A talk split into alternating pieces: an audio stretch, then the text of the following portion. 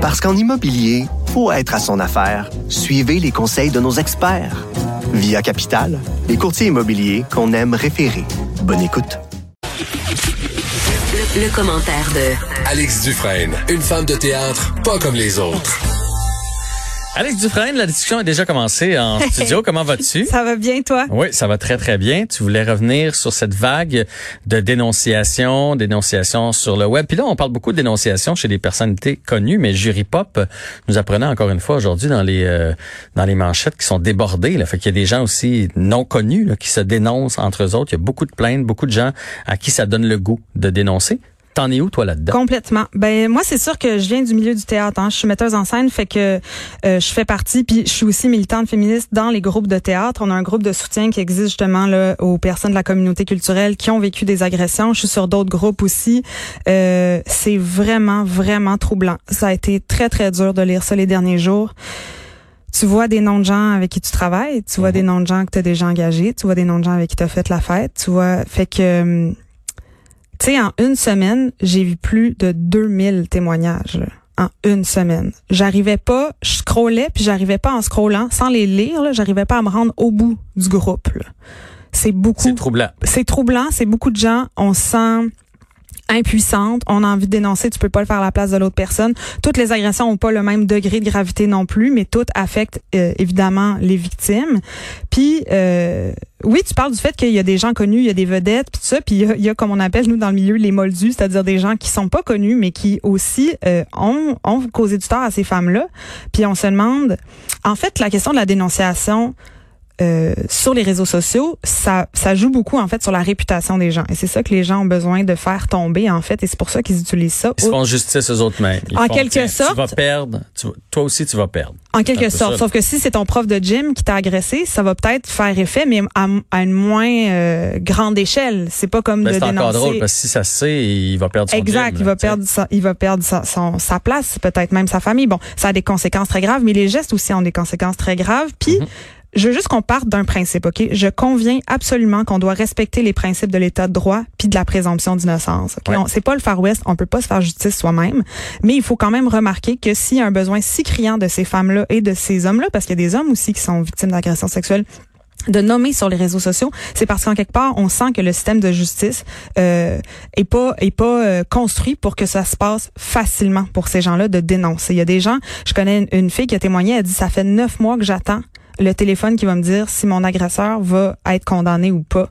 Euh, c'est des processus qui peuvent durer des années. C'est très brutal. On l'a vu. On a entendu beaucoup de témoignages là-dessus. Ça prend une refonte. J'en parlais tantôt avec une avocate. Là. Ça, prend, une refonte. Ça prend des cases aussi pour des. Complètement. Parce que il y a le viol là, comme on le connaît. Ouais. Il y a le, Mais il y a d'autres cases. L'attouchement. Exact. L'attouchement là, on n'a pas l'impression que si on va au poste de police avec un, attouchement, je dis pas qu'ils vont pas considérer, Complètement. mais avant de te rendre au bout du processus là pour. Ben, euh, parce, que des fois tu vas au poste de police pour viol puis on te demande comment t'es habillé. Fait que c'est juste à dire, hey, il y a quelqu'un qui a mis sa main sous ma jupe dans un party de première. Euh, tu te demandes comment ça va être reçu. Moi-même, ça m'arriverait, je saurais pas où aller. Puis là, on, en parlera tout à l'heure. Puis on parlait des CALAC aussi, qui est un organisme qui aide les femmes et les victimes d'actes sexuels, qui les euh, soutiennent, qui les accompagne s'ils ont besoin de soutien dans un processus judiciaire. Mais je voudrais juste faire euh, un petit retour en chiffres. Je, je vous le dis là, c'est c'est assez dur d'entendre ça, mais je pense que pour avoir une conversation, il faut savoir de quoi on parle. Puis j'aimerais juste rappeler trois affaires. Je t'écoute. Une femme sur trois a été victime d'au moins une agression sexuelle dans sa vie. Une sur trois. Ça fait beaucoup de gens que tu connais, là. Puis ça fait beaucoup de gens que je connais. Mm-hmm. Un homme sur six sera victime d'agression sexuelle une fois dans sa vie. Et 82% des victimes d'agression sexuelle sont des femmes. Et 9 fois sur 10, que ce soit un homme ou une femme qui a été agressé, c'est un homme qui est un agresseur sexuel. Mm-hmm. Ce qu'ils disent, c'est qu'une agression sexuelle sur 10 est signalée au service policier. Puis une, une euh, Statistique Canada a fait une enquête en 2004 puis disait qu'une sur 10, c'est la pointe de l'iceberg et que les données des policiers par rapport aux déclarations, euh, par rapport aux agressions sexuelles, c'était pas du tout euh, euh réaliste là, par rapport à ce qui se passait dans la réalité. Et on parlait aussi de la difficulté en fait de, dénoncer parce qu'on a peur de pas se faire croire et que des gens pourraient diffamer et faire de fausses déclarations. Mais il y a juste entre 2 et 4% des plaintes qui sont fausses. Et c'est la même proportion que pour l'ensemble des crimes. Donc, il n'y a pas plus de gens qui vont faire semblant de s'être fait agresser sexuellement que pour le reste euh, des crimes. Là. Donc, Ouais. il faut quand même tenir compte de tout ça dans la discussion, c'est-à-dire que euh, c'est rarement des cas isolés. Et c'est pour ça aussi, je pense que ce mouvement social-là, il est important. Il est, imp- on est, c'est important qu'on l'entende, qu'il soit visible et entendu.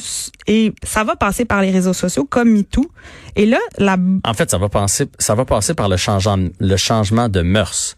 Le- ça va passer par tellement d'affaires. Un les- changement de mœurs à la base. C'est ça que ça prend parce un que changement de société, un changement judiciaire. Mais tu sais qu'après MeToo, il y a eu 15 de plus de gens qui sont allés euh, au tribunal. Mhm. Donc, il y a 15 de plus de gens qui ont eu assez confiance, qui se sont sentis assez soutenus pour justement aller en cours puis dénoncer là, par la voie juridique. je comprends, mais moi j'espère que ça va faire l'effet inverse, dans le sens que Évidemment. un jour il y en aura plus de ça. Parce que Évidemment. tu sais, euh, mon Dieu, je, il y a probablement là dans des gens qu'on connaît qui ont fait ce genre de truc-là. Tu sais, je te donne une Oui. euh, je vais te dire une niaiserie. Moi, j'ai pas l'impression d'avoir été victime d'agression sexuelle. Ouais. Mais si on parle d'attouchement, moi, mettons, quand j'animais à la guerre des clans, là, Ouais. des petites madames qui prenaient des photos avec moi, Ouais. mais, puis qui, Qui- qui, avaient la main sa faufoune, là, pour, ben, il y en Si avait. t'avais été une femme, puis lui, ça avait été un, ça avait été un monsieur, Ben, ça aurait fait, été inacceptable. À la limite, je pourrais présentement Oui. dire j'ai été agressé sexuellement. Fait Oui. que, ça, ça se fait pas. Puis là, est où la ligne de, tu sais, je vais-tu dénoncer ça? Non, là, ça m'empêche pas de dormir la nuit, mais, mais, mais si on, si on prend ça, ça veut dire que moi, je dirais quasiment que 100% de la population a déjà été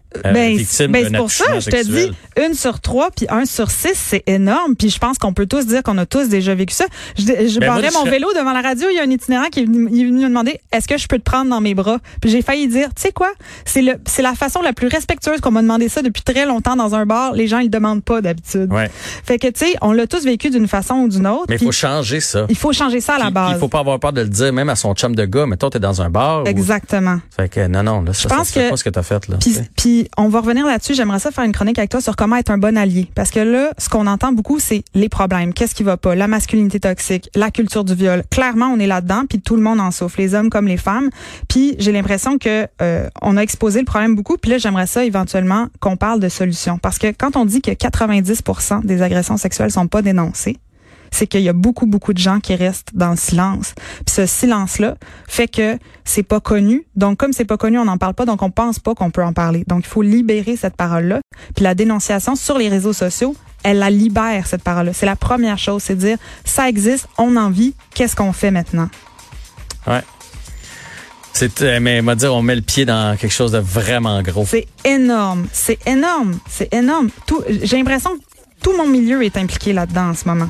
Puis je sais pas plus quoi faire. Puis on va parler de solutions, mais on reçoit. Là en ce moment, on le reçoit. Là. On se prend ça dans la gueule. Les gens ont peur, les gens sont inquiets, les gens sont fâchés. Je pense que ça va prendre le temps aussi de s'asseoir puis de discuter de changements judiciaires, mais de changements sociaux, d'éducation, de cours d'empathie. Les CALAC font des formations dans les milieux de travail. Ça dure une journée, c'est fantastique. Comment faire des initiations qui soient sécuritaires pour tout le monde? Il y a plein, plein de façons de le faire. Ben, tu nous reviendras avec ça. Moi, je veux bien être ton allié. Euh, Je veux être un bon allié. Fait que, euh, Avec plaisir. on fait ça euh, la semaine prochaine. Alex Dufresne ici à Q. Merci d'avoir été là. C'est un rendez-vous demain à 15h. Bonne fin de soirée.